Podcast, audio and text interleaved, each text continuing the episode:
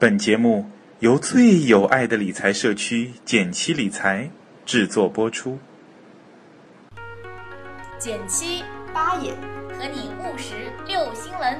一个和我们息息相关的热点，一段七嘴八舌的欢乐点评。我们接着地气八卦财经。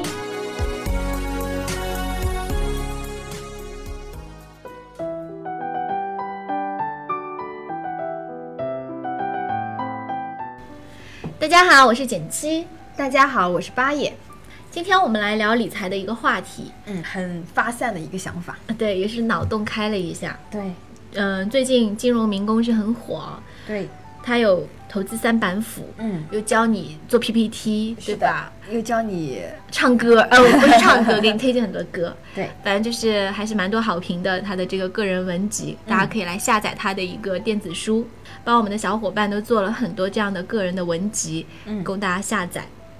那民工在介绍自己投资三板斧的时候，有一段话是很惊艳的，对，他说，在理财的过程中，大家或多或少会有这样的疑惑：货币基金收益率那么低，我该什么时候才能实现财务自由啊？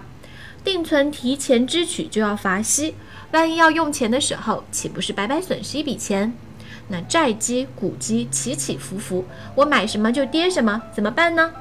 其实林林总总的问题，到最后都可以归结为对单一理财产品的三维，也就是流动性、收益性和风险性中的某一维或者两维具有缺陷感到不满。嗯，是的。然后民工后来得出的建议就是希望大家能够进行一些组合投资，而我们脑洞大开一下呢，想到这样一个问题：三维是一个很好的思考思路嘛，但是呢，我们有有的时候会遇到这样的情况。比如说，对于理财小白来说，什么都不懂，所以投资股票肯定是高风险的投资。所以买股票型基金呢，把钱交给股票基金的基金经理进行打理，肯定要比自己瞎炒风险要低很多。但是呢，如果对于一个炒股小有心得的股民来说，积累的经验能够让他买股票赚钱变得容易了许多。这个时候，如果他把自己的钱交给基金经理去打理，很有可能收益还不如自己买股票好。而且，其实他会觉得，哎呀，我更不放心了，我更不知道你投入一些我我可能觉得有风险的股票，所以反而承担了更大的风险。对，甚至其实，呃，如果说某一个投资产品你自己去直接投资，嗯呃，做得更好的话，那基基金我们知道是有管理费的嘛，对，你去，比如说像呃，有些人会去买纯债基，嗯那我个人呢就是会自己去买债券。我自己呢，可能就是会自己去买债券，而不是去买所谓的嗯、呃偏债型的基金，嗯，因为对我来说，我呃，与其让对方去赚这个管理费，但是我同时自己又觉得说债券是一个风险比较低，而且完全在我可控范围内，而且我也知道如何去挑选好的债券的这样一个情况，是的，嗯，就很像刚刚八爷说的嘛，就如果说你自己懂这个东西，可能就不会考虑，嗯、去假手于他人，对让一些所谓呃专业团队来帮助你降低风险，来帮助你去获得这个收益，那你从中因为你是要支付这个管理费的，对，所以说，除了我们前面讨论的理财产品绝对的三维之外，还要审视自己的投资能力，找到匹配自己投资方向的一些投资产品。所以我们就把这个三维升级一下，多了一维，就是时间的性价比，就是说你自己的一个精力、自己的一个能力。其实投资能力这件事情，虽然我们可能会说啊，有些事情是靠天赋啦，对是老天爷赏饭吃啦，嗯，但是其实主要还是看你自己有没有花心思去研究。我们其实投资者自己的这个经历是一个隐性的成本，对，是一个隐性的维度。是的，你是不是有这个时间去研究这个产品？嗯，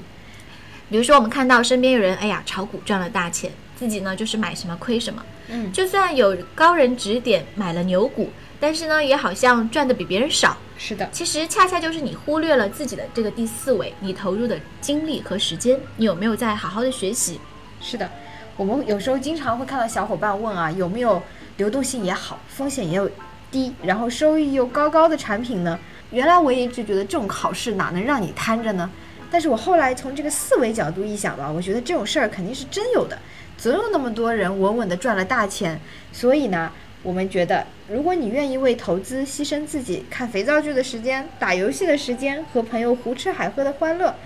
你也许就能够研究往深里研究的话，你就能发现这样的机会。还有就是有我们会提到一些无风险套利的问题，有的时候市场上会出现那么一一小会儿吧，就是几分钱，甚至连一分钱都没有的套利机会。但是有的人通过他的反复操作，多次操作，他可能就花一定的时间去操套这个空间，嗯最后他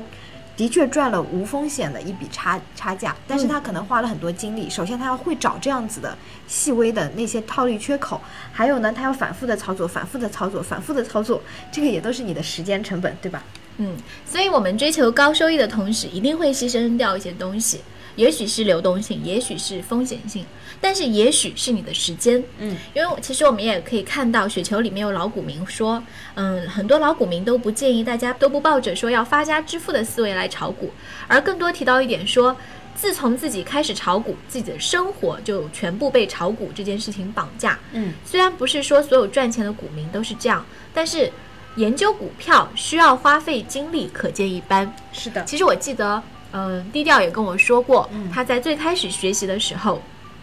曾经就是因为废寝忘食，嗯。可能甚至通宵，可能经常看到深夜两三点，嗯。就根本停不下来嘛。嗯，所以我们这样闲扯，就想跟大家说，如果你把自己的时间因素，甚至是兴趣因素，对就你首先对它感兴趣，你觉得它有意思，嗯，那可能你可以做出一些性价比更高的决定。对，也不要总是那么贪心，只追求其中的高收益。也许你还要追求一些生活的平衡。好啦，因为最近啊，大家都在说股市牛市要来嘛，所以嗯股市很火热，所以我们拿股票举了不少例子，但是绝对没有反对大家研究股票的意思哦。呃，欢迎大家一起来继续跟我们热烈的讨论，那我们一起来学习，一起来进步。然后希望如果真的有牛市到来，希望我们每个人都可以呃在里面得到跟自己的付出所匹配的收益吧。嗯，今天我们就聊到这里吧，拜拜。拜拜。